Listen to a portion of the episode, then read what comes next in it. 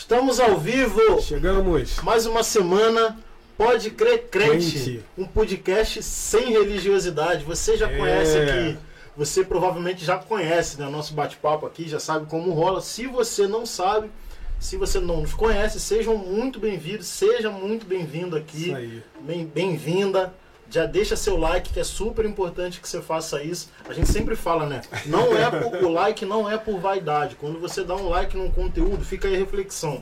Quando você dá um like em qualquer coisa, em qualquer rede social, você está ajudando a impulsionar aquela publicação. Então, seja bom ou seja ruim, o like que você dá aí, você está impulsionando ainda mais. Então, tome muito cuidado com o que você anda curtindo aí, né? Porque às vezes você curte, é, você está curtindo uma coisa que não é legal, você está ajudando mais pessoas a terem acesso àquilo ali. Então, fica aí a reflexão. Mas aqui você pode, deixa seu like aqui, compartilhe esse vídeo nos grupos aí da igreja, mas como a gente sempre diz, não se prenda à igreja, não se prenda à re- religiosidade, compartilha com geral. É, É super importante aí para que as pessoas tenham acesso a esse bate-papo. E assim a gente vai construindo uma relação de amizade que com certeza é muito boa. Bom, hoje nós temos aqui o nosso convidado, Léo Jesus. Seja Prazer muito tá bem-vindo, cara. Beleza, obrigado pelo convite, pô. Eu que agradeço aí. Hoje a gente vai ter muita história boa aqui, tenho certeza disso. É, já tá rolando já. Altas já tava rolando tava já. rolando aqui, o papo tá vindo longe. Já, já, já até levei um corte, né? Não, liga aí. Vambora Já que tá, já tá conversando tudo. Se você quer nos conhecer melhor, aqui na descrição dessa transmissão estão os nossos links aí das nossas redes sociais, inclusive o seu também tá lá, seu Instagram, Valeu, seu valeu, canal no YouTube. valeu. Daqui a pouco você reforça. a gente Olha vai- lá, dá uma olhada lá. A gente Olha lá. vai, daqui a pouco você dá uma reforçada nas tuas redes, mas já fica o aviso aí, tá aqui na descrição. Então você pode nos conhecer. Se você não nos conhece, mais uma vez, eu sou o Léo Sobral Rogério Santos. e você está no Pode Crer Crente, um Crente. podcast sem religiosidade. Bom, temos uns avisos aqui antes de começar, que é de costume, né? Nossos apoiadores, o nosso principal apoiador somos nós. Pode crer crente, nós Isso somos aí. os nossos principais patrocinadores, somos nós que corremos atrás, que batalhamos para que isso aqui aconteça, para que isso aqui vá ao ar e para que você receba aí um mínimo de qualidade, tanto em áudio quanto em, Em vídeo. vídeo, é. E você pode nos apoiar. De que forma? Você já está vendo aí na tela, ó, tem um QR Code aí para você que usa o PicPay. Se você usa o PicPay, simples, bota teu celular aí, abre o aplicativo e você faz uma doação para a gente no valor que você quiser. Como a gente sempre diz, de quanto, Rogério? De quanto? De um centavo a um milhão. Não mais do que um milhão, que a nossa conta nem, nem, nem sei se Nem dá conta. Não, não, não. Não inventa não. Não inventa É não. você fazer um pix pra gente de um milhão de reais e aí no segundo seguinte a Polícia Federal tá ligando. Opa! que isso aí? e aí, além do PicPay, se você não usa, você tá vendo aí na tela também o nosso Pix, que é o nosso e-mail, podecrecrente.gmail.com. Faça um Pix pra gente também aí no valor que você quiser, não se sinta obrigado a fazer, mas se você quiser contribuir aqui para que a gente continue melhorando a nossa qualidade, tenha certeza que seu dinheiro será muito bem aplicado, muito bem investido. E se você quiser fazer um apoio mensal, primeiro link da descrição você vai ser direcionado pra, para a plataforma Apoia-se, e lá vão ter dois valores. Um valor do apoiador comum, que é aque- aquela pessoa que só quer mesmo apoiar porque acredita aqui no nosso podcast, no nosso projeto. E esse valor é de 30 reais, então você vai fazer o seu apoio mensal lá. É uma plataforma muito segura, muito 30 tranquila. reais? 30 reais só. Um real por dia? Um real por dia. Não, tô esperando Olha o aí, pra apoiar aí? Olha Ah, aí. não, um real por dia. real por Não, dia. Apoia logo aí, E cara. aí você vai fazer, vai ser um apoiador nosso, tem uma contrapartida lá, então acho que vale a pena você dar uma clicada lá. Opa. Agora, se você quer usar o nosso espaço aqui como espaço para publicidade, para o seu serviço, na mesma plataforma no Apoia-se tem lá um segundo link, quer dizer, um segundo valor, dá uma olhada lá e a gente vai fazer aqui a sua publicidade e você vai se tornar também um parceiro nosso nesse sentido. Isso aí. Fora isso, clique.fotografia. Isso aí. Instagram, arroba clique.fotografia. Tá lá alguns preços, alguns pacotes para você é, fechar, não vai ter aquela enrolação. Tá lá já os planos de fotografias externas em estúdio, também vídeos, teaserzinho de aniversário, de casamento, batizado também, rola muito, ainda temos batizados ainda dos raízes, né? É, Então você vai eternizar momentos. Vai lá, vai ver algumas fotos de exemplo para você ver que tem bastante qualidade, bastante carinho, bastante cuidado e você vai ser muito bem atendido no arroba clique.fotografia. como o Rogério já falou, né? Lá o preço tá na cara. Lá não tem essa de preço inbox. Aquela coisa chata, né? Aham. Bota o produto lá, diz que tá vendendo, mas não fala o preço. Mas isso é uma estratégia boa, porque você Será, só vai cara? atrair. Não, o de vocês, Ah, o sim, de vocês. sim. Você só vai atrair quem realmente está interessado aquele valor. é isso aí. Exatamente. Aqueles chatos que é quanto reais, Vai ficar vai- falando e Bora. nada. Vai chegar junto quem já sabe É quanto é, e aí, tá é. interessado. Ah, é vou fazer com o celular aí. É, pois é. Depois não vai chorar, né? Mas enfim, lá não tem essa de, de preço inbox, preço no direct, não. Não. Se eu não me engano, Tá. no primeiro destaquezinho lá nos Isso, stories, já lá, tá já lá. tá lá o pacote. Então corre lá, clica ponto fotografia e eternize os melhores momentos da sua vida. Eu sempre isso falo aí. isso aqui. Eu, quando era criança, na verdade hoje, eu não tenho nenhuma foto de quando eu era criança. É? Nada, eu não tenho nenhuma lembrança. Não dê esse mole igual a minha família deu. Então, registre a sua história para que você possa mostrar aí pros seus netos, seus bisnetos, se você estiver vivo, pros seus tataranetos. né? Enfim, cada um que vive aquilo que pode É viver, aí. sonha viver aquilo que quer, que quer viver. Né? Enfim, bom, Léo Jesus, nosso convidado essa noite, mais Tamo uma aí. vez. Seja muito bem-vindo. Obrigado Bem-vindo, por topar esse desafio pô. aí. Tamo junto aí nessa. Vamos ver aí. Tem muita conversa pra rolar, né? Muita coisa. Já começou, vocês já disseram, a gente começou a conversar, deu um corta nele aqui na, na descrição.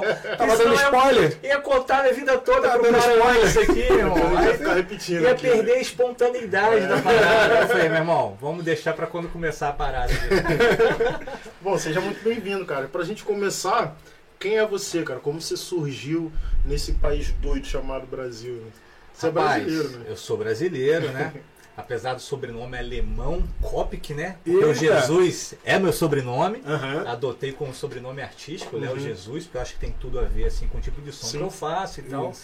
Mas a galera no meio secular, no trabalho, me conhece até, nem me chamam de Léo, me conhece por um outro sobrenome meu, Kopk, que é de descendência alemã, que eu não conheço ninguém da família alemã. meu pai. Ele veio pra mim, meu irmão, ficou lá, Gostou. sonoro, é bonito, mas eu sou brasileiro, Sim. tá? Brasileiro do interior do Rio.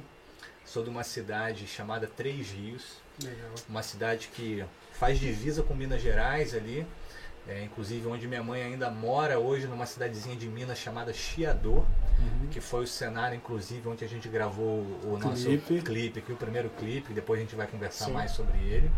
Então eu sou esse cara do interior, que aos seis anos de idade, meu pai transferido do trabalho foi para Petrópolis. Então eu nasci em Três Rios, morei em Três Rios até os seis anos, fui para Petrópolis e em Petrópolis realmente que eu cresci, me tornei jovem, adolescente, iniciei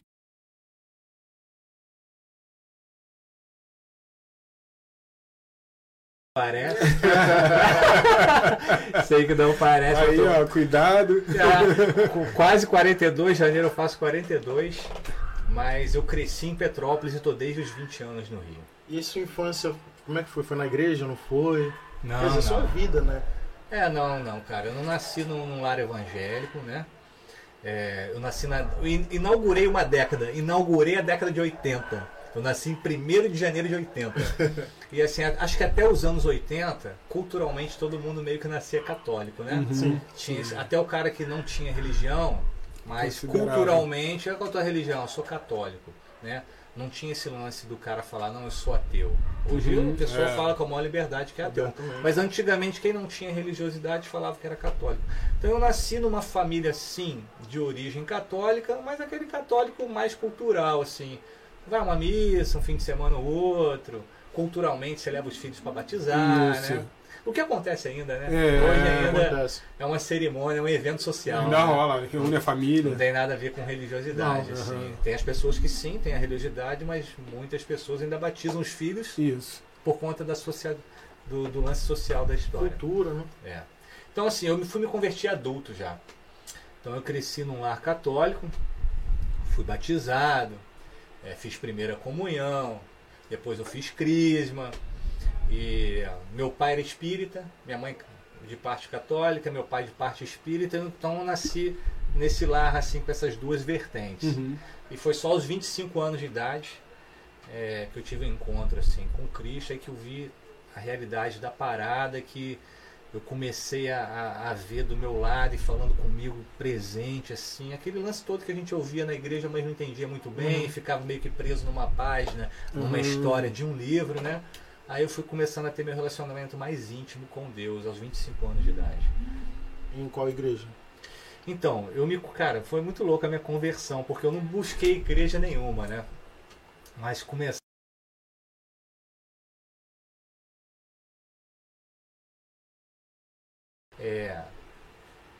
Desligou ele, ó. Foi, tô- Foi? Acho que ó. Vamos lá. Ah, Aqui, ó. Foi. Vamos ao contato. de Vamos lá. As portas do inferno É. não prevalecerão. velho. Uma pessoa aqui pra gente. Não, não, já que Satanás já caiu. Já caiu do, do, do, É. do- do plug. Então, assim, eu me converti numa igreja chamada ICI, Igreja Celular Internacional. Essa igreja ficava em Copacabana, hoje em dia ela não existe mais. Celular, como é que é? Igreja celular porque ela tinha aquele Ah, lance de, de célula. de Ah, tá. célula, divisão de G12, Sim. né? Uhum. Eu acho que oficialmente ela não era uma igreja ligada ao G12, mas a liderança da igreja tinha essa história. Então Uhum. trouxeram esse método para a igreja que eles Então era o que? Batista? A minha igreja era batista? Não, é uma igreja pentecostal, Ah, neo- tá. né, neopentecostal, da cantora Ludmila Ferber. Uhum. Né? Vocês conhecem a cantora Sim. Ludmila Ferber. Era a igreja onde ela era presidente junto com o esposo dela na época. Uhum. Por motivos aí que não convém entrar, não estão mais juntos hoje. E aí foi lá que eu me converti. E foi uma bênção. Amava aquela igreja. Deus achou para mim uma igreja na minha medida. Na, isso que eu ia falar, né? Sabe? Foi na minha medida. Na marca, né? Era o que eu precisava. Era o que eu precisava para aquele momento da minha vida. Sim. Né? É, o lugar que eu tô hoje, assim, espiritualmente, raso ainda. Mas assim, acho que aquele mecanismo de igreja não funcionaria para mim hoje. Sim. Mas para aquele momento do meu primeiro amor, nossa, como eu bebi das fontes de Deus naquele lugar. Aquele lugar foi- bênção na minha vida. Mergulhava, né? Mergulhar foi bênção, foi bênção na minha vida aquele lugar. Mas você disse que não, não buscou, né? O, o, o, o evangelho. Como é que você caiu lá então? Então, eu tenho esse histórico de família de religiosidade. Né? Religiosidade não tem muito a ver com a vida real com Deus, né? Uhum. É muito uma coisa mais mecânica, mais cultural, como a gente vinha falando aqui. Mas mal ou bem, meus pais me ensinaram a rezar de noite, né? a agradecer pelo alimento, Sim. da maneira deles, mas me ensinaram. Meu pai é espírita, né? Eu fui algumas vezes também com meu pai em centro espírita. Meu pai não era apenas espírita, ele era médium. Ele era uma das pessoas que sentavam lá na mesa, no Uhum, centro. Tinha e uma relevância lá. tinha uma relevância, faziam reuniões na nossa casa. Então, assim, mal ou bem, eu tinha essa religiosidade dentro de mim. Então, orava da minha maneira quando eu falava orar, né? Eu falava rezar, Uhum. né? Orar, a gente nem nunca usou essa Não, palavra, é, né? não é. Orar é muito coisa de É, crente, é, né? muito, é. muito específico. Daí tem crente que fala, meu irmão, vamos rezar. Não, não, Nossa, rezo, é. não, eu oro. É, Peraí, cara. Mas é, é verdade, é verdade. É. Rola isso. Rola isso ainda, Verdade. né? Não, meu irmão, não vamos rezar, não, vamos orar, cara. São só palavras, mas tudo bem. Então, da minha maneira lá, eu rezava e tal. Aí chegou um momento da minha vida, no auge assim da minha juventude, 25 anos e tal, recém-formado. É, eu namoro minha esposa, a moça que é minha esposa hoje, desde muito cedo. Comecei a namorar ela, ela tinha 16, eu 18. Mas nesse momento da minha vida a gente tinha terminado. A gente teve algumas rupturas ao longo desse tempo de namoro. Nesse momento eu estava so, sozinho. Então você pensa um cara assim de 25 anos, solteiro no Rio de Janeiro, só amigo louco, Cheio de saúde. cheio de saúde, só amigo louco, morando ali no final de Copacabana, lado do arcoador. Ah, Ela tava numa fase, vocês me entendem, né? Tava numa fase bem Acelerado, alegre, bem né? acelerado, bem alegre da minha vida. Mas eu tava muito feliz, cara. Uhum. minha loucura, assim, hoje eu olho e eu vejo que era uma loucura total, né? Uhum. E vejo que era trevas total. Mas naquele momento eu tava muito feliz, cara. Eu tava Uhum. curtindo tudo que eu queria. Eu tava com um sorriso de orelha a orelha. Se é que você me entende. tava com um sorriso de orelha a orelha. Aí eu comecei a orar e a falar mais com Jesus. Poxa, Jesus. Falava com ele assim, pô, tô felizão. É, tô, tô vivendo uma fase muito feliz na minha vida. De ver... Hoje eu imagino a cara dele lá de cima, meu filho, que fase feliz é essa? Você acha que tá vendo? Você não sabe onde você tá, cara.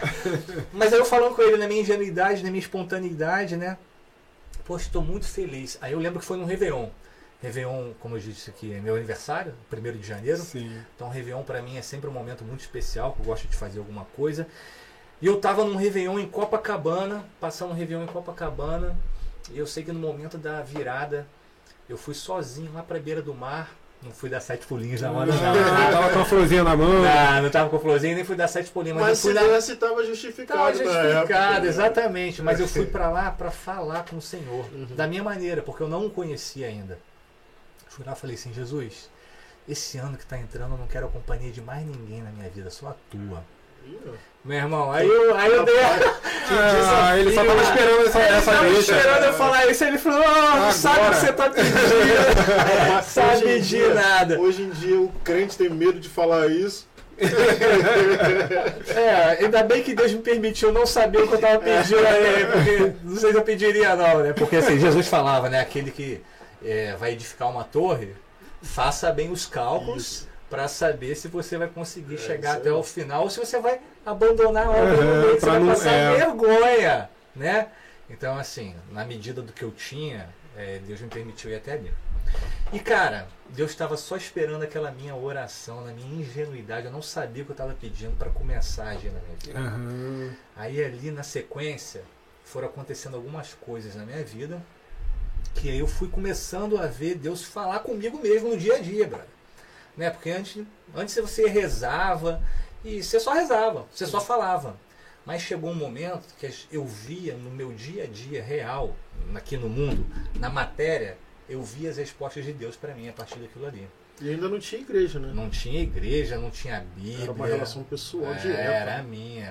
Né? Não tinha mecanismo de devocional, não tinha constância, frequência de, de oração, né? Uhum. Quando precisava orava, quando lembrava orava.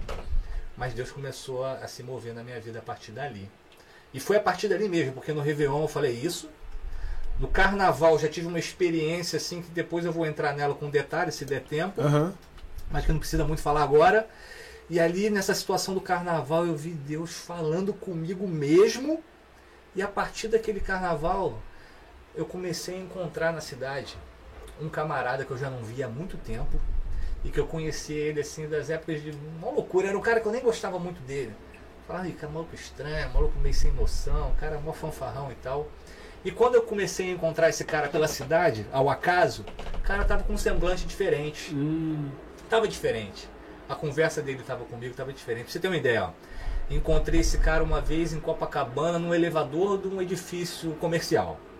Aí trocamos ideia e tal. Já vi que o cara tava diferente. Não tocamos em assuntos de igreja, de, de crente, de, de Bíblia, de Jesus, nada. Só encontro Só mesmo encontro. casual ali. Pô, cara, que legal, quanto tempo e tal. E ele, uma maneira de se colocar na conversa diferente. Beleza. Cara, passou, sei lá, uma semana, dez dias. Encontrei esse cara de novo na faculdade que eu estudava. O que você tá fazendo aqui, cara? Ah, eu estudo aqui também. Eu falei, pô, não sei o quê. Passou mais uns 10 dias. Naquela época eu não tinha carro e tal, andava muito de ônibus. Tô no ônibus passando, eu lembro até hoje, estava na Lagoa, estava saindo do Rebouças, pegando o ônibus pela Lagoa em direção a Copacabana. Sobe esse cara na Lagoa no ônibus. Eu falei, Ih, meu irmão, meu irmão, tem coisa aí, Deus está querendo falar. Aí quando ele me viu entrando no ônibus, já veio sorrindo pro meu lado. Ô, vou você, senta aí, senta aí, senta aí. Aí começamos a conversar. Aí quando estava chegando quase no destino dele, dele saltar, ele mora em Copacabana ainda hoje, ele falou, pô meu irmão, é, hoje ou amanhã, não sei, não lembro exato. Não, hoje ou amanhã vai uma galera lá em casa tocar um violão, trocar uma ideia. Tu não quer ir lá não, meu irmão? Na hora que ele falou, eu falei assim, meu irmão, é coisa de crente. Esse maluco tá querendo. Na hora, na hora. Ele tentou me ganhar na malandragem. Discerniu cara. Ele tentou, eu discerni ele porque Deus já estava falando Já. comigo antes. Aí quando ele mandou esse papo do violão, não falou nada que era de igreja. Aham. Aí eu falei assim, tá bom, eu vou, eu quero, vou lá, vou lá na tua casa. Peguei o endereço e fui. Eu sabia que era, não deu outra. Cheguei lá na casa dele, era estreia, era uma primeira célula na casa dele. Uhum. E estavam lá ele, é, que era o anfitrião, e tinha uma figura que era o discipulador, né? O Isso. modelo de células tem a figura do discipulador, e tinha umas duas moças, duas senhoras já. É, inclusive uma até faleceu já de, de Covid nessa pandemia, tristeza, Hum. gostava muito dela. Hum. Mas estavam nesse grupo de pessoas e, cara, ali eu entreguei minha vida para Deus e tal, fiz aquela oração no final. Ali né? na célula naquele na dia. célula ali. Aí a partir dali ele me convidou para ir para a igreja. E eu, de forma muito despretensiosa, comecei a ir pra igreja, assim, sem muito compromisso, mas comecei a ir. Aham. E curtia pra caramba e fui ficando. E era essa igreja de Copacabana que ele congregava. Então eu cheguei na igreja ali assim, né? No fervor, né? No fervor, cara. Era uma igreja, cara. É, o chão dela, eu lembro que o chão era de carpete. E, cara, olha só, eu sou um maluco que vem da história de rock and roll, né? Sim. Coisa de punk rock, né? Eu aprendi a tocar guitarra pra tocar punk rock. Como se pra tocar punk rock alguém precisasse saber tocar guitarra, né? Pra você ver o nível da parada. Aí eu era cara assim do rock and roll. E de repente eu me vi num ambiente assim de louvor e adoração e eu curtindo a parada. Né? Um outro Aí- caminho, né? Um outro caminho. não tava né, me cara? forçando a nada, tava me dando prazer. Seriam músicas que fora daquele ambiente ali eu nunca colocaria num CD, num rádio pra ouvir. Mas ali tava me tocando. Eu lembro que o chão da, da igreja era de carpete. E eu usava umas sandálias na época, assim, umas sandálias de franciscano, sabe? Sim. Sandálias de couro trançada. Meu irmão, olha minha audácia. Eu nem era membro da igreja, nem conhecia ninguém. Eu chegava na igreja, tirava a sandália e ficava descalço. Aí eu no louvor eu ficava assim, arrastando o pé naquele carpete. Deus é muito bom. Posso até ficar descalço. Até ficar descalço. E de fato era uma igreja assim, tinha muito jovem. Uhum. É, a minha concepção de igreja evangélica era aquela coisa de gravata, né? Coisa formal, coisa careta. Eu fui para uma igreja de jovens de bermuda, de camisa de malha. Tinham outros vestidos mais socialmente, mas várias tribos ali que dialogavam e estavam juntos, e meu irmão. Cara, você tá falando aqui, eu tô viajando, porque quando, quando meus pais se converteram, É, o nome era núcleo. núcleo, Núcleos, que é a célula. tipo a célula. Que aí as pessoas reuniam nas casas e era super bem vistos. Bem visto esse, esse trabalho e realmente dá muito fruto. Dá muito resultado. Porque você leva a igreja para perto de pessoas que talvez não. Ah, mas eu não quero ir na igreja, não. É, tem um, um núcleo perto da sua casa. E as pessoas iam e acontecer isso que você está falando. É, eu tô pensando aqui. Quando começou a, a questão da célula, não, não olhavam com os olhos, bons olhos. E eu falava, mas, mas só Mas é mudou o nome, coisa. gente. Só mudou o nome. Era núcleo, agora é célula. Não, porque não é legal. E aí é, é bom você estar falando isso, porque tu tá mostrando aqui o, o que esse trabalho faz. Se hoje mudar um nome, chegar alguém falar. é, sei lá. Tinha um que era garagem, na época era, o nome era Garagem do Céu. Que era numa nas garagens. Tu tá entendendo? Aham. Isso aproximava, aí você tá falando aí, eu acho que acredito que quem tá assistindo tá, tá, tá sacando porque tu tá passando o. o- o- tu tá lembrando agora, né, Léo? Não, não tá te trazendo a memória do. muita alegria, É assim, isso. porque assim, foi um tempo de Deus na minha vida, como eu já disse aqui, na medida pra mim. E caminhar, inicialmente começar a caminhada daquela maneira pra mim foi fundamental. né? Fez toda a diferença. E- e- Pra mim que vinha de 25 anos de história sem Deus, que aprendi tudo de errado que o mundo poderia ensinar, entendeu? Então assim, aqueles alicerces que foram construídos ali pra mim fizeram toda a diferença. teve todo um trabalho contigo. Mas Exatamente. assim como, como na Bíblia nós vemos é, pessoas, é, é, é, personagens da Bíblia como Paulo, de Deus falar com ele diretamente, o cara da, da, da história toda que ele teve. As pessoas tinham. Acho que ninguém em sã consciência ia imaginar de ir lá pregar para Paulo. Exatamente. Ah, doido, eu vou pregar para matar, Saulo. Vai me matar. É, ele vai me matar. Então, Deus diretamente falou com ele: Por que, que tu tá atrás de mim? O que, que tu quer comigo? É, a- Você falar, porque a gente. A gente o Léo tava falando aqui agora que a gente transforma as coisas num. num- num- num- né, imagina Um as coisas carnaval. num carnaval, né, um negócio alegórico. Não, para o Léo se converter, alguém tem que chegar lá, falar com ele, orar por ele. Tem também as pessoas que, por conta própria, simplesmente como você falou. Hoje sou eu e você. Como É você disse, não sabia o que estava fazendo. É, é isso aí. O que- Mas pode acontecer, né, O Léo? que quebra, o que quebra muito o argumento que a gente ainda tem em alguns momentos de achar que Deus só fala ali na igreja, né? Que você tem que estar ali para Deus falar contigo. Com, é, ou se ele fala contigo fora é porque você já faz parte do meio. É, Quando na verdade não, é isso aí que você falou. Tem, Tudo- tem, tem o processo das pessoas que se convertem na casa, como foi o meu caso, por exemplo. Me converti dentro da igreja, né? Foi ali que eu levantei minha mão e reconheci os meus pecados e tal. Mas tem o teu caso, que foi o caso de Saulo. né? sim, Tudo total. bem que Saulo já tinha um conhecimento religioso, mas talvez fosse igual ao seu, que já tinha um conhecimento. Né? Religioso no sentido religioso. Religioso mesmo. Da palavra. É isso aí. Que é, aquela, que é aquela religiosidade que eu tinha quando- antes da igreja, porque eu ia pro baile funk, tipo, sei lá, sábado de madrugada, e dava sete horas da manhã eu ia direto pra missa, mano. Aí, Ia direto. sem culpa nenhuma. Sem De boa. Eu fiz isso também. De boa. Entendeu? Sem Ainda tomava rocha, né? Ainda comungava. Sim, pô, sim, sem culpa nenhuma. É. Mas assim, aí tem o seu caso, que é a pessoa que tá ali, que faz uma oração muito despretensiosa, sem saber o que tá falando, entre aspas, claro. Porque- Porque você sabia o que tava falando. Mas você não sabia Deus- da consequência. Mas porque Deus olhou o meu coração ali. Isso aí. A minha, isso cora- a aí. minha oração ali foi muito de verdade. Porque eu tava com um grupo de zoeira, eu me destaquei daquela galera, eu falei, preciso ficar sozinho. Fui pra um lugar sozinho da praia, fechei meu olho e falei baixinho, porque eu sei, sabia, lá na minha ignorância espiritual, eu sabia que tinha um cara lá em cima, Uhum. que Jesus e tudo mais, e que ele ia me ouvir. Aham. E ele me viu nesse mover do meu coração verdadeiro e me ouviu. E não precisou de intermediário. Não sou de nada Foi uma demais. relação uma direta. assim. O intermediário foi o Espírito Santo. É isso que eu tô falando, acaba que quebra esse nosso, esse nosso argumento em alguns momentos de achar que tem que estar ali. Tem que fazer parte, tem que fazer parte. Mas assim, é, esse fazer parte não limita a ação dele, porque tem muita gente fora que ele trata sozinho, e ele não usa missionário, não usa o irmão aqui, não usa o pastor, ele vai falar direto, né? E foi muito legal você É, e falar depois isso. outras pessoas aparecem, né? Isso aí. Pra consolidar a fé do cara. Isso, foi o caso da, da- É, do pô, discipulado da A igreja. minha igreja funcionava nesse mecanismo É. de discipulador. E hoje eu até entendo é, a treta que a galera tem com relação a esse mecanismo de discipulador e tal. Mas naquela época para mim foi fundamental. E olha só, Deus foi tão na medida para mim que colocou como meu discipulador um cara que tinha um histórico de vida parecido com o meu para me tratar nas coisas pelas quais ele já tinha passado, tinha se curado. entendimento, né? Não, foi na medida. Cara. Ali, ali rolou uma identificação, porque talvez você poderia falar assim, pô, você não sabe o que Você que. não sabe o que, que eu vivi, É. você não sabe de onde eu vim. E ali o cara não, poderia falar, não, Fiz isso. total. A É. história, quando ele começou a me mostrar a história de vida dele, eu falei, caramba, Deus, é isso mesmo? Então beleza. É, eu, eu não peguei esse, esse período de célula, né? Porque eu me converti, eu- tenho 12 anos só de, de caminhada cristã, então eu não peguei essa, esse período Aham. das células e tal. Mas eu imagino que tal, eu- mas eu escutei muita coisa e muita coisa negativa sobre esse Sim. movimento, né? Porque eu acho que quando eu me converti estava terminando essa coisa do- das células.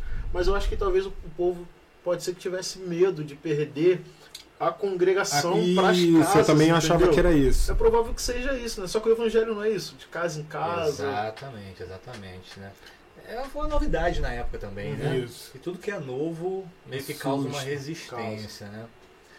Mas foi, foi bom. Porque assim, a- a- a- a- eu também, Léo, eu, eu cheguei a participar de alguns, é, alguns cultos, assim, na Zona Sul. Eu, assim, eu sempre levo, eu, eu particularmente, eu vejo meio que lá é, é muito diferente. Os horários são diferentes, né? Eu, eu, eu toquei uma época com a Baby do Brasil, lá num trabalho que ela tinha na, na- acho que era na as, filhas, Lagoa. as filhas da Baby eram lá da minha igreja. Aí. A Sara Shiva e a Nana. Sim. Entendeu? A gente meio que começou a caminhar na mesma época, assim, elas se converteram um poucos anos antes de mim. E eu acho que foi através dela que, delas que a mãe foi, né? No, ao contrário, não Ah, eu lembro. não sei muito bem, cara. Eu não sei É, se eu a acho que- primeira. eu acho, que, que- é- talvez a primeira a se converter tenha sido a Sara. Eu acho que foram elas, foram as filhas sim. E aí, a- aí tinha a Baby, aí de- também tinham outros amigos mi- que tinham trabalhos sempre assim, né? No teatro, teatro da, da praia, era no- no- nos lugares assim. Aí os horários lá eram assim, nove da noite, porque o pessoal, horário o pessoal chegava do trabalho, ia em casa, né? A rotina é meio diferente. E a, a, a- leveza, eu achava isso muito legal, a leveza, igual você falou de chegar, tirar o chinelo e ficar Porque o descalço. cara, o cara anda duas quadras na minha igreja, ele andava duas quadras pra frente, ele tava na areia da praia. É, Então você vai impedir um cara É. que chega de chinelo e de bermuda da praia se ele quiser entrar na tua igreja? é, é, não- O cara não tem tempo pra se preparar pra Uhum. botar a beca dele lá. é. Entendeu? Então, assim, Deus tem todos os tipos de igreja, porque existem todos os tipos de ser humano. É isso que eu tô, fa- é isso que eu tô Entendeu? querendo dizer. Não é que eu tô querendo falar que ah, o daqui tá certo, o daqui tá errado. Não, Não. é. Eu acho que a abertura para entender que existem pessoas Os diferentes. costumes das comunidades, né? Tem pessoa que cresce num ambiente muito formal e que no início da caminhada dele com Cristo ele se escandalizaria se ele se Sim, Deus colocasse ele sim. numa igreja dessa. Sim. É. Ele precisa da igreja do maluco Ele, tradicional. isso, lá. ele precisa estar num lugar. dentro da é, calça, né? Ele Então, precisa ele estar num lugar mais. é, Ele não tá errado, a igreja dele não tá errada. São É. diferentes tipos de ser humano, né, cara? Então, É. Eu acho que é, é por aí. Eu, eu, eu, gostei, eu gostei muito de, de, de falar, do- dele ter falado isso. Caramba, dessa É. experiência. Tem essa questão mesmo dos usos e costumes que a gente acaba confundindo com a doutrina. Acho que é por isso que escandaliza, né? É. O cara sai de uma sai de uma congregação onde tem que usar calça, onde tem e aí de repente ele É, vai para é. uma outra que o cara tá de boné, tá de bermuda, ele confunde isso com doutrina, ah, tá errado, é pecado, não pode, mas na verdade é só costume. É, E aí como é que você lida? Pô, o cara tá na praia, o cara é surfista, tem a bola de neve. Talvez se o Exatamente. pentecostal mais raiz for lá, o cara vai ficar doido, mano. É, Porque tem uma prancha em cima do altar, É, entendeu? é. Mas assim, qual o problema de ter uma prancha em cima do altar? Não tem, é, numa É como o Léo falou, quando o Léo falou assim, ah, é só um nome, é a mesma coisa, é só um apoio pra. É só pra só- apoiar o livro, cara. pô. O livro da capa preta. É só pra, é só pra apoiar o livro da capa preta. Exatamente, só pra apoiar. E aí, cara, você falou da música, né? Que você já, já tocava antes, você vem do. Você aprendeu a tocar guitarra lá pro, pro punk. É, É. Como é que é? Rock? Punk? É punk rock, hardcore, como é que a música surge na sua vida? Rapaz, eu sou muito musical desde pequeno. Assim, eu acho que a música me atraiu mais pela imagem, mais pelo conceitual, pelo visual do que a música. Porque desde pequenininho eu gosto de rock and roll. Por quê? Rock and roll sempre foi rebelde, né? Aham. Sempre a galera usou aquelas roupas mais revolt, cabelo arrepiado, e eu pequenininho aquilo me atraía. É da minha natureza, Aham. tinha isso em mim, aquele conceitual me atraía, e eu comecei a ouvir rock muito por causa da imagem do rock, né? Eu lembro que eu devia ter uns quatro, não, eu já estava morando em Petrópolis, eu devia ter uns seis anos de idade. Eu vi uma apresentação dos Titãs na TV. E aí eu vi o Arnaldo Antunes cantando e tocando. O Arnaldo Antunes raspava a cabeça do Era lado, mais, era deixava mais o cab- estiloso. deixava é. um cabelo arrepiado em cima. Eu falei pra minha mãe, mãe, corta meu cabelo igual o dele. e ela foi e cortou. Sim, Legal, me estimulou, sabe? Tudo bem que hoje eu pego as fotos e ela cortou meu cabelo igual do Chitãozinho Chororó. Porque ela fez uma arrepiadinha aqui em cima, mas deixou um mullet atrás. E falando que tava lindo, né? Aí eu achei que, pô, eu sou o Arnaldo Antunes, eu sou do Titãs. Então, assim, comecei muito desse lance. E ela não só cortou meu cabelo, como me deu um LP do Titãs. Maneiro. Eu lembro até hoje, olha o título do LP: Jesus não tem dentes no país dos banguelas. Eu lembro até hoje quando eu ganhei esse LP. E eu comecei a ouvir rock muito desde cedo. Né? Aí eu fui crescendo, fui ouvindo outras coisas.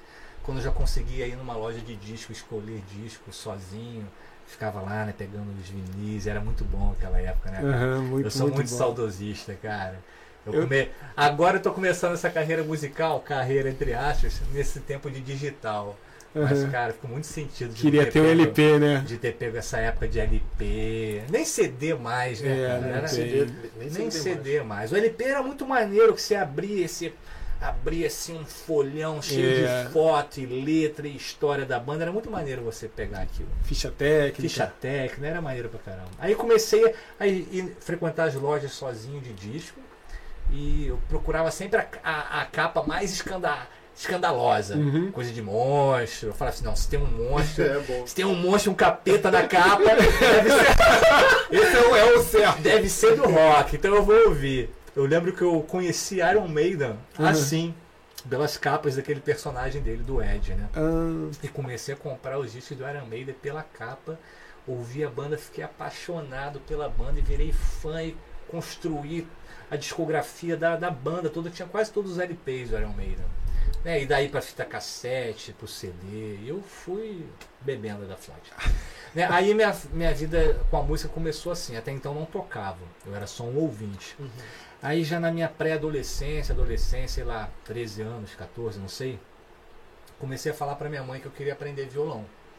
E ela começou a procurar na cidade, lá em Petrópolis ainda, professores de violão para me dar aula. uhum.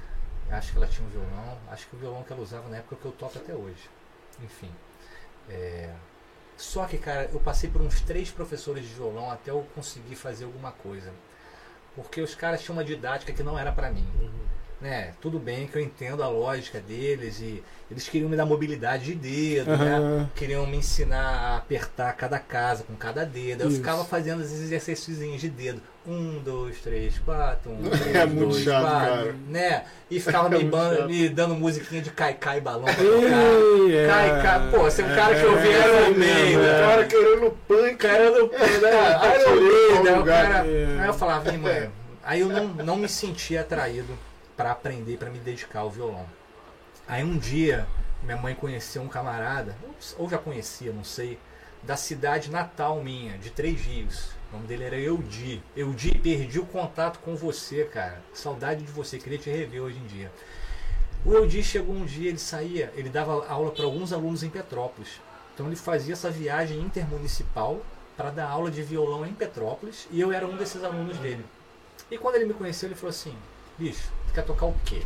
O que, que você quer tocar? Qual é a tua onda? E quando eu falei para ele o que, que eu queria, aí no repertório dele ele falou assim: pô, vou te ensinar uma música dos Titãs, Sonífera Ilha. Vamos trabalhar para você tocar ela. E foi a primeira música que eu aprendi a tocar no violão e o Eudi Uhum. me ensinou a tocar violão. Porque ele soube chegar em mim. Foi mais atrativo, né, ele cara? soube chegar em É. mim, cara, entendeu? Aí, dentro do que eu queria fazer, Sim. claro que ele teve todo esse trabalho de mobilidade de dedo, de nota, É. de mudar uma nota para outra, mas ele, cara, Mas foi executando a canção, ele né? aplicou aquilo ali dentro do que eu queria. Uhum. E o Edir me ensinou a tocar violão. Tudo bem que eu não toco muito até hoje, né? Ah, Eu sou estudioso. Na última gravação minha, o Rogério quase quis pegar o violão. Quase quis pegar o violão pra tocar. Léo, você não quer que eu faça pra tu aí? Não, eu não. Fica quieto no teu canto. Olha, o questão de honra que eu vou Questão fazer. de honra, E irmão. fez. Eu vou fazer. E fez. Fez, devagarinho, devagarinho, meu E filho. fez. Aí foi isso, cara. Aí o violão, né? 13, 14 anos. E aí, dessa parada heavy metal, eu comecei a ficar mais atraído pelo punk rock. Pela velocidade das músicas, pela crueza, pela simplicidade. E aí o punk rock me deu vontade de querer tocar guitarra, né? Aí comecei depois, conheci um guitarrista lá em Petrópolis, começou a me dar aula de guitarra. E aí o meu aluno ficou meio frustrado como me recebeu, ele gosta de mim. Mas quando me recebeu como aluno, ele ficou meio frustrado, porque o que, que você ouve? O que, que você quer tocar? Aí quando eu falei pra ele o que, que eu iria tocar, ele, pô, os caras que tocam muito mais. Então bota uma galera. E ele era aquele cara do rock and roll anos 60, Aham. 70, Outra- né? de outra Zeppelin, pegada. Creedence Clearwater, um cara blueseiro, ele era blues, ele era cara do blues, né? Então ele queria me passar aquilo. Aí ele via a simplicidade do que eu estava exigindo dele. Uhum. Ele quase ria da minha cara. Mas ele me ensinou o que eu queria. Aham. Porque eu queria tocar guitarra para montar uma banda de punk como as bandas que eu tava ouvindo. Sim. E aí, rapidinho, o baterista da minha primeira banda nem sabia tocar bateria. Um dia, não sei, não sei em que situação, apareceu uma bateria na casa dele. E aí aquela bateria ficou largada na casa dele e ele começou a sentar na bateria e tocar. Aí eu já comecei a levar minha guitarra e tocar eu e ele bateria. Daqui a pouco a gente chamou mais um coleguinha de escola. Ah, você vai tocar o quê? Ah, me dá um baixo aí que eu vou tocar um baixo. Então foi Eu nessa. Anos, anos 80, meu? Não, isso 90. década de 90. Noventa. década de Noventa. 90. Que era assim mesmo que rolava no início das bandas, né, cara? É, acho que foi muito assim. Era né? sempre assim. O que que Colega tu... de escola. É, o que que tu... Sobrou o quê? Sobrou o Sobrou- baixo? É, eu vou tocar baixo. Vou tocar e foi maneiro, cara. E foi maneiro, foi experiência boa. Chegaram a tocar fora. A gente fez uns saraus na escola. Essa primeira banda, acho que a gente só fez um sarau na Qual escola. era o nome da banda? Então, a gente tava conversando em off Ah, antes, da, antes da transmissão começar. Por quê? Ele perguntou, cara, você sempre teve essa altura? Isso. O Léo perguntou aí. mim. Eu falei, Você cara. tem quanto de altura? Eu tenho, ter muito, noção. eu tenho 1,84. Aham. E eu, aos 14 anos, já tinha 1,84. E Nossa. tinha aquele grupinho da escola, que era o grupinho da banda, que andava sempre junto. E que por ser muito magro e alto, a galera apelidou de povo linguiça. Povo linguiça. Aí, cara, a banda ficou povo linguiça. Depois entrou gente na banda que nem era do povo linguiça, mas ficou povo Mas ficou. linguiça. Né? Porque era um monte de garoto que cresceu muito rápido, espichou, mas não tinha corpo de homem, só tinha altura. Parecia um monte de Sim. linguiça andando pela escola. É, então, magro. é. Agora, vem cá, cara. Essa coisa do... do- eu, eu, eu, eu sou... Vou reconhecer minha ignorância aqui. Eu nunca ouvi falar. Aham. Qual era a sua referência pra gostar desse estilo de música? Tudo bem, anos 80 o rock tava, tava no auge, né? Aqui no Brasil. Tinha as bandas nacionais, internacionais. Mas esse, esse punk aí... Então, acho que o punk veio muito do, do que to- rolava de trilha sonora, de trilha sonora em vídeos de esportes radicais. Porque sempre foi um estilo de música que sempre usavam como pano de fundo, de background assim, em vídeo de surf, em vídeo de skate. É. Botou esporte radical, tem, né? tem alguma coisa assim de tipo de Qual era o nome daquele rapaz que faleceu agora há pouco tempo? Chorão. Chorão. Lembra alguma coisa? Sim, totalmente. O Chorão Charlie bebeu, Jr., bebeu da mesma fonte que eu bebi, Ah. musicalmente. Ele tinha o lado hip hop, né? É. Ele gostava Sim. dessa parada, essa onda, eu nunca tive, assim. É. Mas ele ouviu as paradas todas que com certeza eu ouvi, entendeu? É, Black Flag, Dead Kennedys, Sex Pistols, Talvez, Ramones. talvez o que possa aproximar mais do que o Léo tá, tá. Não sei, posso estar falando errado. O que o Léo fazia, acho que era o João Gordo. Sim, eu tinha vários João CDs do Ratos de Porão, Ratos de Porão. Ratos de. Porão. Era o nome da banda dele. Olha era? só, É. é, Sim. Ratos de Porão. E assim, eu tinha a influência de um amigo também na escola, que era um ano mais velho que eu, e que tinha mais referências do que eu, assim, na época, que era o João Paulo. João Paulo, perdi contato com ele também, que ele foi morar nos Estados Unidos, nunca mais vi. Mas ele me apresentava muita coisa. Inclusive, Ratos de Porão foi ele que me apresentou. É, então tem tudo isso, assim. O João Paulo era skatista, Aí. João Paulo era skatista, então assim, os vídeos de skate que a gente via em VHS ainda na época, tinha o, aquele pano de fundo lá de- dessas bandas que eu via, né? E aí o punk deriva para um hardcore californiana, Uhum. e aí eu fui nessa onda. E Sim. fui nessa, fui nessa. Teve alguma banda que você chegou a fazer show aí já na sua caminhada assim mais pra frente? Porque tu contou a primeira que foi só em sarau ali na Então, escola e tal. teve essa primeira banda, Povo Linguiça, que foi uma banda de moleque, de Uhum. garagem, de escola. Teve uma segunda, a segunda banda que eu troquei, eu já estava começando na faculdade. Eu entrei na faculdade em 98, com 18 anos, e conheci uma galera de Niterói que tinha uma banda de ska. Ska é o ritmo que deu origem ao reggae. Hum. É o tchac, tchac, tchac, tchac, tchac, tchac. Uhum. A sonífera ilha. É, que eu come- Que é a primeira música que eu aprendi a tocar, na época eu nem Ah. conhecia ska, mas a influência de ska purinho. Aham, é isso aí. Tchac, tchac, né? É. Então essa galera na época, a banda se chamava Bendiz, né? Era duas guitarras, baixo e baterista. E o baterista estudava comigo na faculdade. E ele perdeu por algum motivo lá um dos guitarristas, o cara saiu da banda. E aí, um bate-papo de faculdade, me conhecendo, pô, não quer tocar com a gente não? Sabia que eu gostava mais ou menos das coisas que eles gostavam. E aí comecei a tocar com essa galera.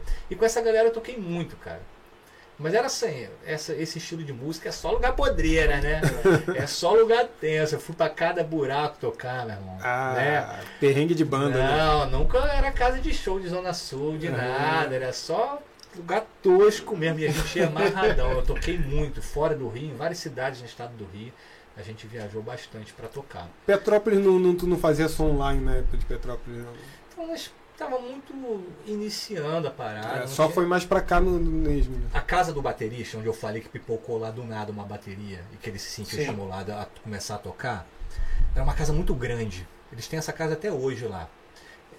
É uma casa que tem três casas dentro do mesmo terreno. Uhum. E uma dessas casas era meio que abandonada, não tinha muita utilidade. Era aquele canto da casa de, de festa, de churrasqueira. E meu irmão, a gente falou, meu irmão, vamos fazer um estúdio aqui. Aí a gente pegou aquele cômodo.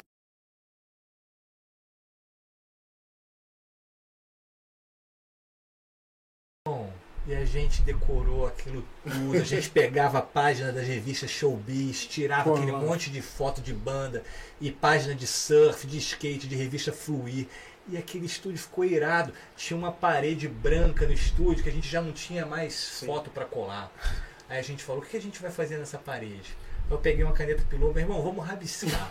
Aí a gente E os pais dele, cara? Hã? E os pais? Tranquilo. O pai, o pai dele também tinha uma história musical, seu Ah. Tiquinho, amor de pessoa, tinha uma história musical. Acho que ele tocava, não sei se cavaquinho, alguma coisa assim. Estimulava a gente, Uhum. deixava a gente quieto Eles lá, se expressarem. deixa se expressar. Era bom pra família, que a gente estava lá dentro de É, casa, não estava na rua é. fazendo besteira, a Sim. gente estava por perto. E cara, a gente às vezes passava vários dias da semana, o dia inteiro lá tocando. né? E a gente tinha um repertório de música nossa, que eram três músicas. Você escrevia? não? Show! escrevia, na época eu já escrevia, mas do eu não vou compartilhar com os irmãos aqui as letras que eu fazia naquela época. Fica aí na imaginação. Fica na imaginação, porque eu não me atrevo a cantá-las mais. né? Mas. Aí eu falei, vamos rabiscar essa parede. A gente tinha um mecanismo de uma brincadeira que um, começa, um dava um traço, aí o outro pegava pelô e continuava aquele desenho. Então assim, pensa numa parede surreal assim, que você não entende nada e que você tem que chegar pertinho para tentar ver alguma coisa ali. Uma obra de arte. Uma obra de arte. Infelizmente teve obra na casa. Ah, isso que eu ia falar. Será que ainda tá não lá? tem mais perdeu, estúdio, cara. Não Mas, tem, É. mas não tem registro em tem vídeo? fotos, Tem vídeo, vídeo? não, vídeo não. Naquela época Seria legal um vídeo era- botar no YouTube pra não deixar tinha, não tinha esse lance de celular, né? Década Ah, de 90 era, não tinha fi- era celular. câmera, né? É, Era câmera antes- grande. Foi foi- bem antes da sua faculdade, quando você começou já a entrar nessa Foi. área. Não, nem pensava em fazer cinema. Nem Sim. pensava em fazer cinema. E as câmeras eram coisa de artigo de luxo, né? A É. câmera era cara, Era coisa, demais. né? a família tinha que ser mais rica pra ter uma câmera de filmador É. e tal. Então não tem registro, cara. Só de imagem, né? De foto tem. Ah. Tem várias fotos maneiras, mó saudades daquele estúdio. Cara, Várias histórias daquele estúdio que eu não posso contar aqui. E, e aí, e aí você. Como é, o que, que te levou a escolher cinema? Então, o cinema já foi uma história bem mais na frente. Vai bem mais na frente. É, você, tinha, você falou do, do cinema. faculdade que eu tô 13 falando. anos então nesse período da foto, é isso? Da Como? foto não. Do. do, Do- da banda. do- é, da banda. É o que? Era, era Então, muito eu- mais novo ainda? 13, tipo, 13 14 anos? Então, eu, pa- 13, 14 anos foi quando eu comecei a aprender violão, né? Sim. Aí 15, 16 eu já migrei pra guitarra. Aí nessa fase de 16 aos 18 anos foi a, a, Na parte da a banda. do Povo Linguiça. Que aí você foi pra faculdade. Aí com 18 anos fui pra faculdade, vim pro Rio de Janeiro, já não estava em Petrópolis, isso tudo foi em Petrópolis. onde eu- Ah, tá. Isso tudo foi Entendi, em Petrópolis, entendi. né? Porque Entendi. assim, ó, lá, minha, minha, minha cidade natal, morei até os 6 anos de idade em Três Rios. Sim. Dos 6 aos 18, 20 eu morei em Petrópolis. Sim. Saí de Petrópolis para vir para o Rio para estudar, para fazer faculdade. Então essa minha primeira banda foi com os amigos de Petrópolis. Tá? E não tinha show, tinha apresentação em sarau de escola.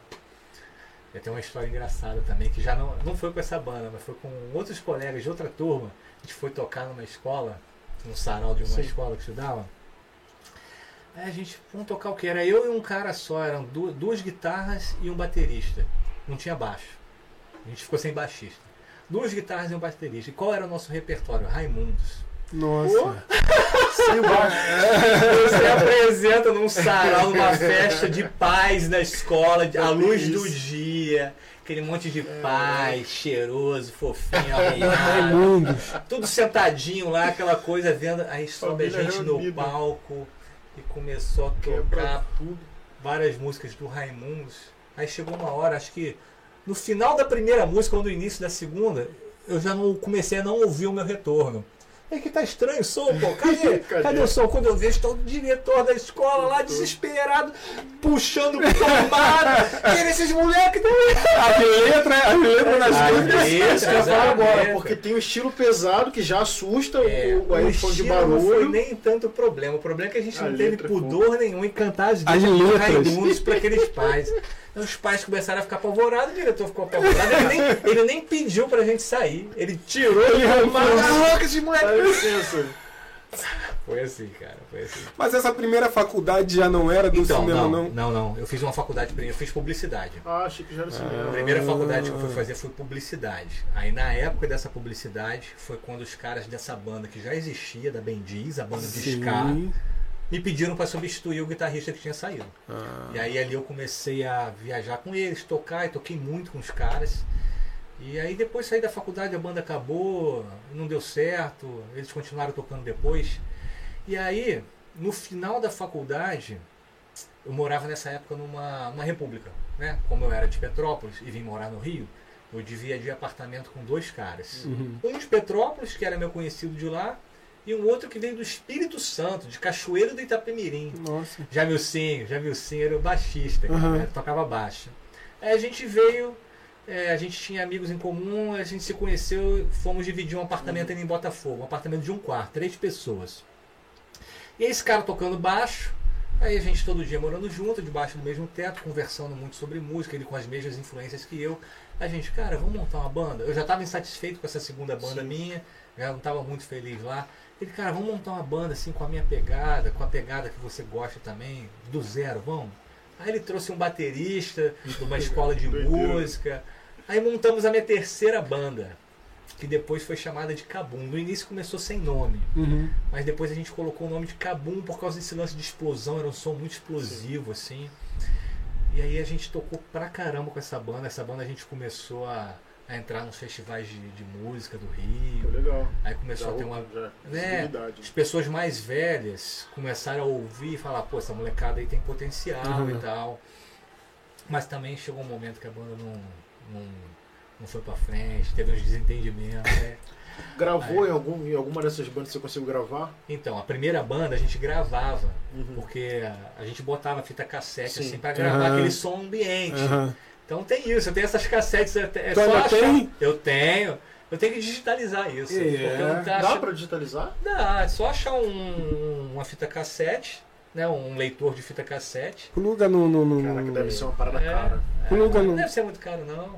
Não, Você se, é um cara tão desuso. se você arrumar um qualquer cassetezinho, É. pluga num programa desse aí no computador É. e deixa Ah, em tempo real. Você achar o, o cabo. Como assim, É. tempo real? Você tá falando de captar, cabo normal de fone. solto, é isso? Não, você pluga no, no, no radinho pra ele sair, né? E, E, grava até no celular. É. Já digitalizou. É, já Tá rolando É aqui. porque a parada é tão antiga que eu não tô conseguindo lembrar do. do... Aquela saída de fone, não tem a saída de D2. fone? É o, aquele Ah. grosso, aquele pino grosso. É, tu bota ele no É, fone. antigamente era P10. Era não P10. P2, É, não. também, não, não vai, não vai atrapalhar em nada. não, o pino não atrapalha. É, vou ali e põe, pô, deixa em tempo real, dá o play e deixa gravando num Pro Tools da O vida. pessoal não né? deve nem estar sabendo o que é fita cassete, né? Fita é, cassete, gente. Como é que eu vou explicar? Dava um trabalho quando embolava. Ah, é, exatamente. Tinha a manha do, da caneta, né?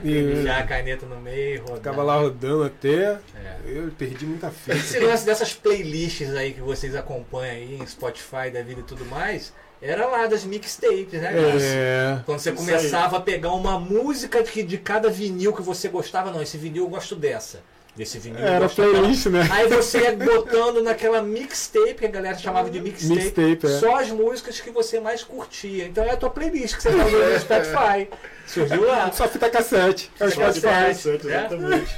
Esses fonezinhos aqui eram do Walkman, né? Que tinha o, o aparelhinho que você botava a fita cassete lá dentro e, pô, saía na rua amarradão com o Walkman, Caiu no short. que botava no short, assim. Tá ficando cada vez mais difícil pra explicar. Falou de fita cassete já gera uma dúvida. O que, que é o Walkman? que é o Walkman? Vai ver de volta para o futuro. É, vê de volta aí vai futuro, é, vê seriado Stranger Things, É, que, é, ambientado, tem que é bom, ambientado na década de 80. Muito bom. É, Eu eu falei por... querer. É, é.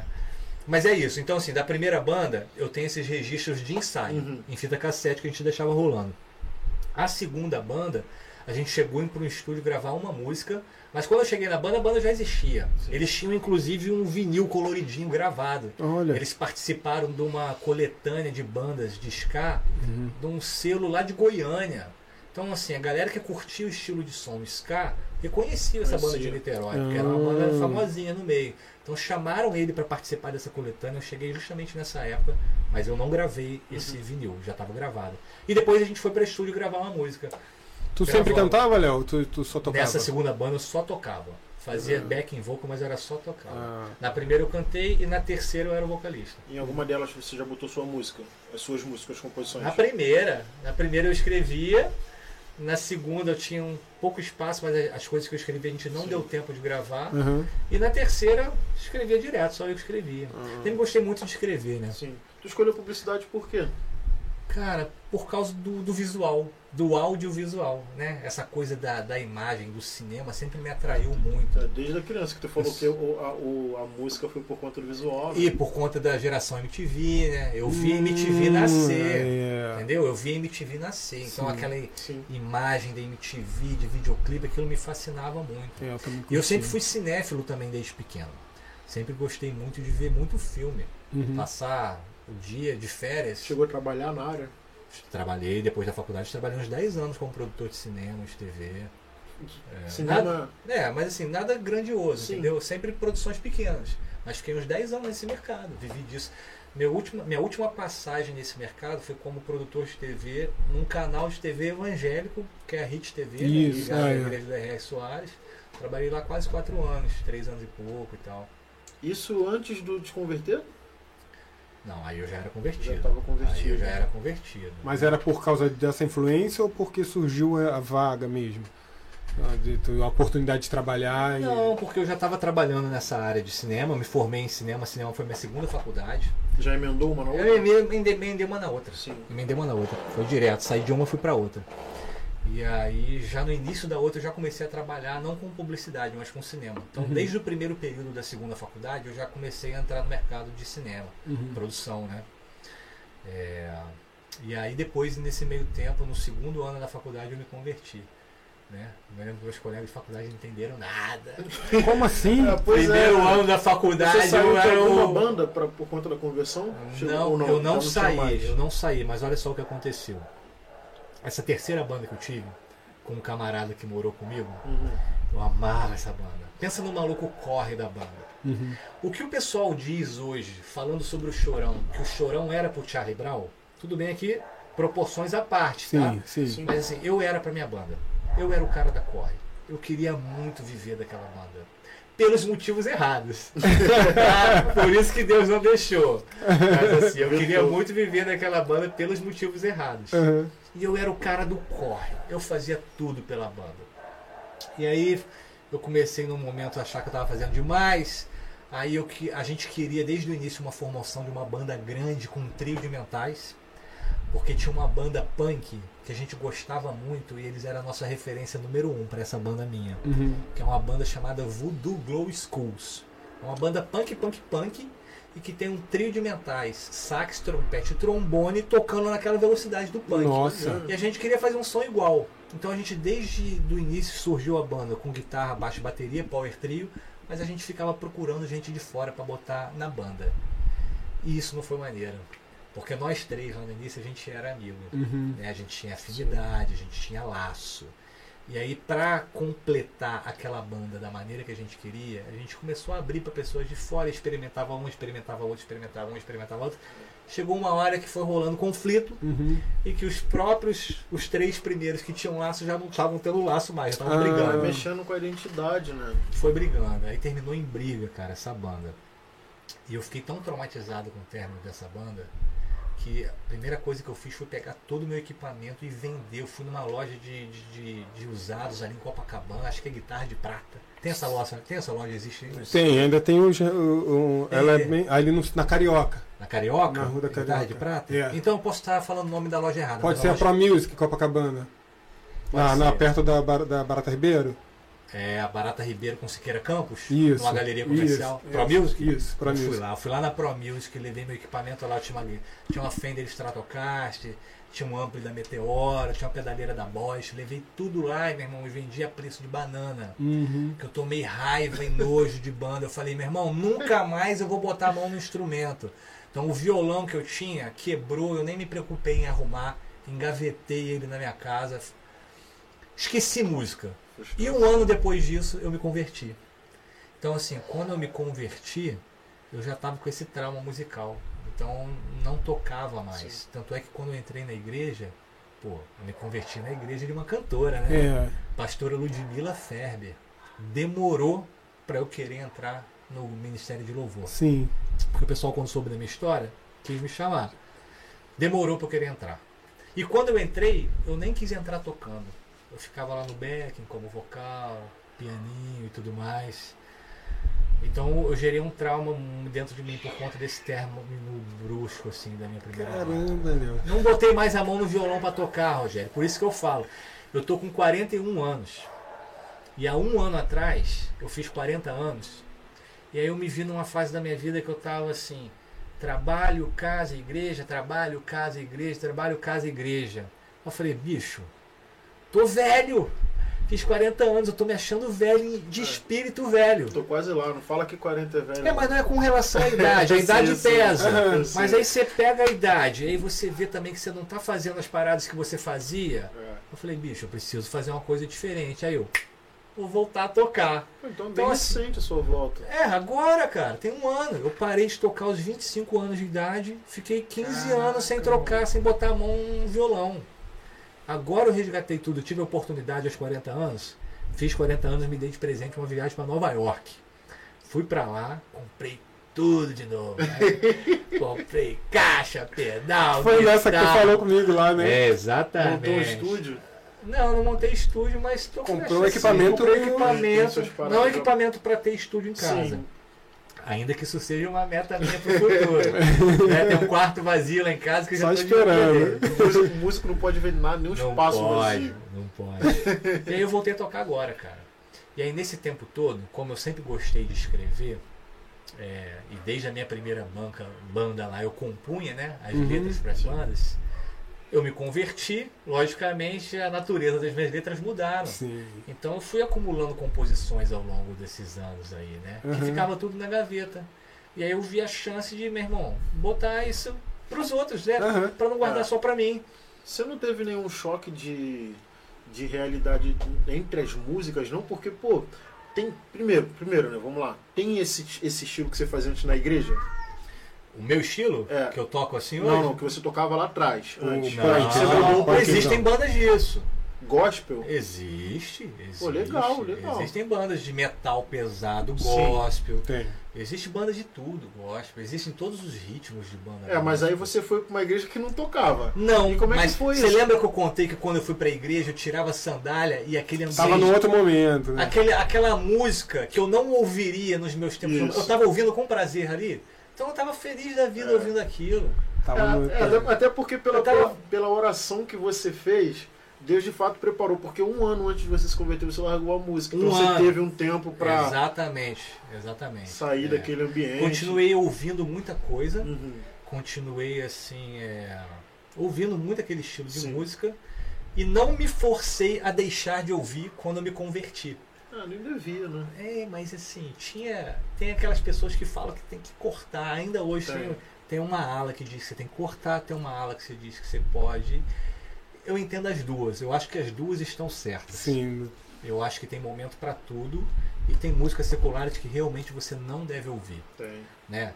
Eu não me vejo ouvindo e cantando e tocando músicas que falam sobre drogas, sobre adultério, sobre fornicação, E sobre prostituição. do Hoje em dia, cara, tá, tá muito banalizado, tá todo mundo falando isso, assim. Mas eu ouço os jogos que eu ouvi antigamente, tá? É, inclusive, é, tem esses encontros né, que as igrejas fazem e tudo mais. Alguns encontros tem até um momento da fogueira, né? Que nego Uhum. queima livro, queima CD. E eu soube história aí de um cara que era baixista profissional é, do, do, do mercado mesmo. Aham. Baixista que toca muito, baixista de jazz. Você tem uma ideia, né? Pro cara tocar É. jazz. É, O cara Então, assim, sabe. o cara realmente toca. E o cara se converteu de tal maneira que realmente, assim, ele sentiu no coração de botar na fogueira a coleção dele de CD toda, de jazz. Nossa, imagina quantas Eu coisas maneiras. Pensei que ele ia falar do baixo. Eu já tô aqui Não, pensando. o baixo ele, o baixo ele continuou é, tocando. vai- Vai jogar o baixo na fogueira o nada. baixo, o baixo ele Joga foi tocar pro. Achei que você ia falar Mas ele isso. queimou a coleção de jazz dele e depois Uhum. eu tive a oportunidade de encontrar com ele em outros tempos da vida, cara, me arrependo nada. Isso que que saudade que eu tenho da minha coleção. Chega na hora querendo dar o play. Hoje, é, hoje, hoje ele pode ir no Spotify, mas nada como ter o físico ali, né, É. cara? É porque o primeiro amor, né? Eu penso eu que o- assim, o primeiro amor ele leva a gente a, a- a uma muito próximo É- de Deus. Porém, É tudo muito intenso, Isso, né, a cara? é. gente vai pro radical. É e nesse radical é. você perde coisa É. que depois você se arrepende profundamente. Então, mas o que que ele não se lamenta muito? Ele fica triste, mas É. esse cara não se lamenta porque lá eu entendo que ele não fez sob pressão. Uhum. Ele sentiu no coração de fazer aquilo e fez. Hoje ele reavalia. Né? É igual o Rodolfo Abrantes, que era do Raimundo. É isso que ia falar. Ele não fala hoje que hoje talvez ele não sairia, sairia da banda da- daquela antes. maneira. É. Mas naquele momento ele precisava fazer aquilo. É. Naquele momento era aquilo que Deus estava colocando no coração dele para fazer, que ele estava entendendo Tinha que que era tomar. necessário. Hoje talvez ele, ele pensa assim, poxa, se eu tivesse um equilíbrio, até eu poderia conciliar. Mas. Conciliar, não sei se Não, daria, não, pela não, natureza da Não, não, só aquele, aquele momento antes de Aqui- sair, assim, tipo, pra Sair sair. mais em paz. E- Sair em Isso. paz, não deixar Isso. os outros tão expostos, Isso, né? porque ele fechou, perdeu. é, É, os se- caras precisavam pelo menos Precisava, completar aquela né? agenda por causa de grana. Que é Mas contrato. é a questão do primeiro amor, né? Porque É, tem Primeiro amor deixa a É. gente muito radical. Quantos amigos eu não espantei por pregar o evangelho no meu momento de primeiro É amor? isso aí. Né? Tu, Uhum. não sabe, tu não ter sabedoria pra falar. Ih, cara, o Léo tá muito maluco. a gente achava que o Léo era doido, ele tá doido é agora. Mas é. É, quer arrastar todo mundo, quer levar todo mundo E contigo. o Léo tá muito radical. Então, assim, até eu, assim, eu vejo que eu não abordaria as pessoas da Sim. maneira que eu me abordei. Mas olha só, essa parada da fogueira que eu tava falando do cara. Ele fez motivado pelo coração dele, foi Sim, verdade. foi. Eu participei de um momento desse. E eu tinha, eu sempre gostei muito de ler também. Eu tinha vários livros lá em casa de várias religiões. Que no meu início de caminhada eu gostava de ficar comparando uma religião com outra, né? Pra entender o que, que o cara pensa lá, o que o cara pensa. Então tinham vários livros lá que hoje eu não teria na minha casa. Uhum. Mas na minha época, apesar de eu ter sido ministrado naquilo, da gente aprender que pô, aquilo ali era um, não fazia bem pra gente e tal, eu não quis queimar os meus livros na fogueira. E não queimei. Guardei tudo. Uhum. Anos depois, já convertido, eu fui para um congresso, para uma convenção, e teve naquela noite uma ministração de uma moça até americana, uma senhorinha americana que veio falar pra gente. E o que ela falou naquela noite tocou tanto o meu coração é, com relação àqueles livros que eu tinha guardado para mim, que eu saí daquela igreja, a convenção terminou tarde. A convenção começava às sete e meia, aí tinha um louvor de quase uma hora, depois tinha não sei o que. Sei que a gente saiu da igreja já era quase onze e pouquinha. E até eu chegar em casa, meia-noite, eu sei que eu saí daquela igreja determinado a me desfazer daqueles meus livros todos. E nesse momento de, de, de encontro né, com Deus, o encontro com Deus, o momento da fogueira, tinha uma música que ficava ministrando durante o encontro todo. Que era até uma música da pastora Ludmilla. É, eu vou. é uma- a gente amanhecia no encontro com aquela música, né? De manhã botaram aquela música lá no- nas caixas e tal. Eu vou, já tô indo ao seu encontro, Senhor. Uhum. Vou correndo ao seu encontro. Aquela música ficava como um mantra na nossa cabeça o encontro inteiro. E era a música é, do encontro. Você pensava nessa música, você se imaginava já no encontro. Então essa música tocava no encontro. E eu não queimei meus livros no encontro. Aí eu voltei dessa ministração com aquela certeza de isso anos depois, sei lá, Sim. uns cinco anos depois de convertido, com aquela certeza que, poxa, eu vou me desfazer disso. Onde eu vou me desfazer disso? Aí cheguei em casa, a família subiu para o apartamento, fui dormir, eu desci para minha rua de madrugada. Achei um cantinho lá que costu- costumava jogar lixo. Comecei a catar umas madeiras assim no entulho lá do lixo, fiz uma fogueira para mim, e orando, e fiz uma fogueira. E botei aqueles meus. Eu sozinho de madrugada na rua, fiz uma fogueira, botei meus livros todos lá naquela fogueira. Os que Deus tinha falado comigo que não era para mim. Uhum. Botei lá, ali eu botei. Olha o que, que aconteceu, cara. De madrugada, enquanto eu estava queimando aqueles livros e orando e falando com Deus, agradecendo a Ele por ter aberto meus olhos para aquilo ali, veio um maluquinho, um jovem, passando pela rua de madrugada com o celular ligado, ouvindo musiquinha no celular. Que música estava tocando no celular dele? Música do encontro. Eu vou. Meu irmão, é de arrepiar, Claro, cara. pô. Porque foi Deus total naquele momento ali pra mim. Aham. Sabe? Deus estava amarrando a história ali pra mim, ó, só pra te mostrar que eu tô nessa parada. E é verdade, ele faz Que é- isso, cara. Meu irmão, aquilo. Fiquei arrepiado agora. Meu irmão, aquilo ali foi lindo, entendeu? Aham. Foi lindo pra mim, porque assim, Deus entendeu o meu tempo, Sim. sabe? Ele me mostrou ali o meu erro, mas ele não ficou apontando o dedo na minha cara, não. No meu tempo ele aceitou que eu fizesse aquilo É, ali. ele esperou o amadurecimento. Meu amadurecimento, né?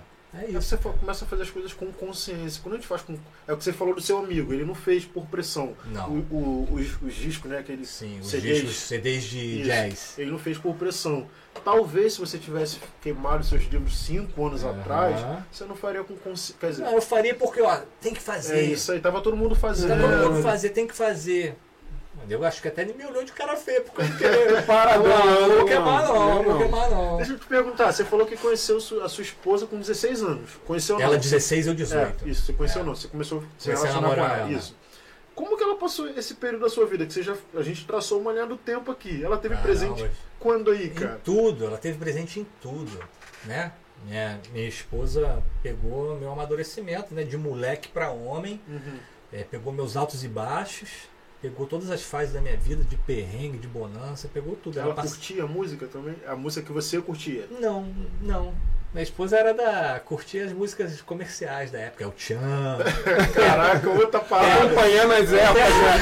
Acompanhando as épocas, né? Terra Samba, Outra né? parada, totalmente. né? Como é que era o nome? Banda Cheiro de Amor. Chegou, as meninas. Bem, ba- bem É. Bahia, né? É, porque as coisas que tocavam. Só, né? só banda gospel abençoada. Só coisa abençoada. Mas ela ia de boa comigo. Esses dias a gente estava até conversando, a gente lembrando daqueles momentos da minha primeira banda. Falei, Camila, meu irmão fala pra ela, meu irmão, fala assim, Camila, tu é uma santa mesmo, tu é muito guerreira. Você ia para aquele estúdio, ficava lá três, quatro horas presa dentro do estúdio, ouvindo um bando de moleque que não sabia tocar durante quatro horas um repertório de duas, três músicas. Um mais desafinado que o outro, um querendo competir com o outro no Mais volume, alto, né? Porque o baixista deu um grauzinho no baixo e o outro viu, não, pera aí, daqui a pouco tá tudo muito alto e o nego tá um gritando mais que o outro. E ela lá, ouvindo aquilo tudo e participando disso Sim. tudo. E nos meus aniversários, Natal, aniversário de namoro, me presenteando com CDs das bandas que eu gostava. Que eram CDs que as bandas não vendiam no Brasil, Uhum. porque não tinha esse mercado aqui. É. E a gente tinha em Petrópolis uma loja chamava, chamada Blitzkrieg, que é uma, tipo uma importadora de CD. Uhum. Então tinha vários CDs importados das bandas que eu curtia lá. Não tinha essa parada de download, de, Sim. né, tinha que ter o CD. Ela comprava lá vários CDs da Blitzkrieg pra me dar de Ah, presente. apoio total. Às hein? vezes vinha um pack com de uma vez só quatro CDs juntos. Os CDs eram caros, né? Porque eram, Aham, impor- é. eram importados. O CD nacional já era caro. O importado, então, que vinha em dólar, Uhum. ela me amava mesmo. cara. É, cara. Ela, Ela- acompanhou- ela te acompanhou, inclusive, no processo de conversão. Como é que foi? Pois é, olha só que loucura. É, eu nunca forcei nada. Mas aí quando aconteceu essa situação da casa do meu amigo, que ele me chamou para aquela célula e dali eu decidi ir para a igreja, a primeira vez que eu estava indo para a igreja, eu nem falei, nem chamei, nem convidei ela. Falei, ó, Camila, eu tô indo na igreja ali, você não precisa ir comigo não, porque eu vou ali só ver como é que é e tal. Aí ela falou, não, não, quero ir com você. E assim, até nisso ela quis ir comigo. Contigo. Já era Deus, já era Deus tocando ela também. Uhum. E ela foi tocada lá naquela administração, né? Na primeira que você se converteu? Na primeira, na igreja onde eu me converti, por onde eu fiquei aí por 10 Uhum. anos da minha vida, né?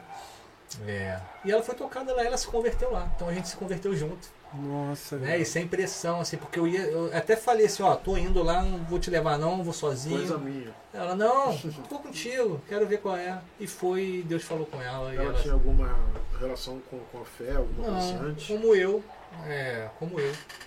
Culturalmente católico, família católica e tal. Primeira comunhão, crisma, Sim. essas coisas. Nesses 15 anos que você não fez música, que você abandonou ali a música, depois que você resolveu vender tudo, o que aconteceu na sua vida nesse período? Porque assim, tinha a igreja, Aham. né? Você chegou a fazer algum trabalho na igreja nesse sentido, não, não na música, mas algum ministério, alguma coisa assim? É, então, desde que eu entrei para a igreja, eu sempre tive um coração muito voltado para as crianças. Então, eu me envolvi logo com o Ministério Infantil. E até hoje eu sou envolvido com o Ministério Infantil na igreja onde eu congrego hoje. Uhum. Mas agora, com relação à música, foi muito tempo depois de convertido nessa igreja ainda que eu entrei para aquele grupo de louvor da igreja, assim. É, comecei a ficar no backing quando a pastora Ludmilla ia ministrar durante os cultos, aí ficava eu e mais duas, três pessoas no backing. Com o tempo, a liderança da igreja foi sentindo confiança e foi me trazendo para ministro de louvor. Então eu virei ministro de louvor na igreja e fiquei ali, mas não tocava, só cantava Uhum. né? Então meu envolvimento demorou um tempo para acontecer nessa área musical, mas quando aconteceu fluiu e eu gostei de estar ali. Ah, então na Entendeu? verdade você não ficou os 15 anos sem a música. É porque você falou que ano passado, né, 2020, que Sem você tocar, sem tocar. Ah, sem Fiquei 15 tocar, anos sem entendi. tocar, Entendi. sem tocar. achei que você tava zero música mesmo. Cantando Não. ainda tava rolando. É, rolava ainda, ainda cantava ainda. Caramba, Léo. E, É. e, e essa questão de, de, cri- de trabalho com crianças? Por quê? Por que isso, esse lado? Cara, eu não sei lá, é natural, natural meu, meu coração sempre foi muito inclinado para criança, entendeu? Eu quando tenho raiva de uma pessoa, que não é difícil acontecer, quando eu tenho aquele ódio de matar alguém, eu tenho um temperamento muito explosivo, né? Eu sou um cara bem colérico assim. Deus está tratando isso, está me mudando a minha maneira de ser, mas eu sempre fui assim. É, Então quando eu tenho raiva de uma pessoa, eu costumo olhar para a cara dela e imaginar ela pequena. Eu fico tentando encolher aquela pessoa Uhum. e retroceder e fazer ela rejuvenescer. Eu fico tentando imaginar como ela era fisicamente pequenininha. Aí eu tento olhar para aquela pessoa e ver ela criança e tentar entender o que, que essa criancinha passou para fazer isso para mim, né? O que, que essa criança, o que, que já fizeram com essa criança para ela estar agindo assim comigo agora? Aí eu segue teu caminho, filho. Tu gosta de psicologia? É uma parada bem psicólogo, de psicólogo, não, né? não, sou profundo, não, não, não é profundo nessa área de leitura não, mas Nossa, essa Mas agora é- foi nova mas é-. Mas é um mecanismo meu. É um É ia mecanismo, falar, é um um mecanismo meu. defesa, é um né? mecanismo meu. Quando eu tô para querer matar alguém, eu olho para ela e, e tem pessoas que é impressionante, cara. Tem pessoas que dá pra olhar pra cara dela e ver como ela era pequena. Você é um cara que dá pra ver pequenininho, Rogério. A meu, o meu já é isso aí, desde Tua- pequeno. Se eu pegar a foto tua pequena, É eu sei aqui. como é que é, É aqui. Dá pra te encolher, magrinho, É... bem, bem redondinho, cabeça redondinha. Tu magrinho. tinha cabelo? É, tinha, tinha, tinha mais cabelo. coladinho, Não, cabelinho blackzinho. blackzinho. É, anos 80, né? Tem que ter É, black. né? blackzinho. Mas é um mecanismo de defesa interessante. É, porque, então eu assim. É. Fala, pode falar. Não, eu sempre tive o coração voltado pra criança, aí eu quis me envolver nisso. E foi por convite também. Acho que alguém na época me convidou, como era uma coisa minha, eu entrei nessa e participei. E as crianças me amam, as crianças do Ministério Infantil. Porque eu dou aula pra eles como eu tô aqui com vocês. É isso que eu ia falar, esse jeito assim, Meu que a irmão, criança compra na hora, cara. Eu sempre peguei a turma assim de faixa etária de 7, 8 até 10 anos. Que é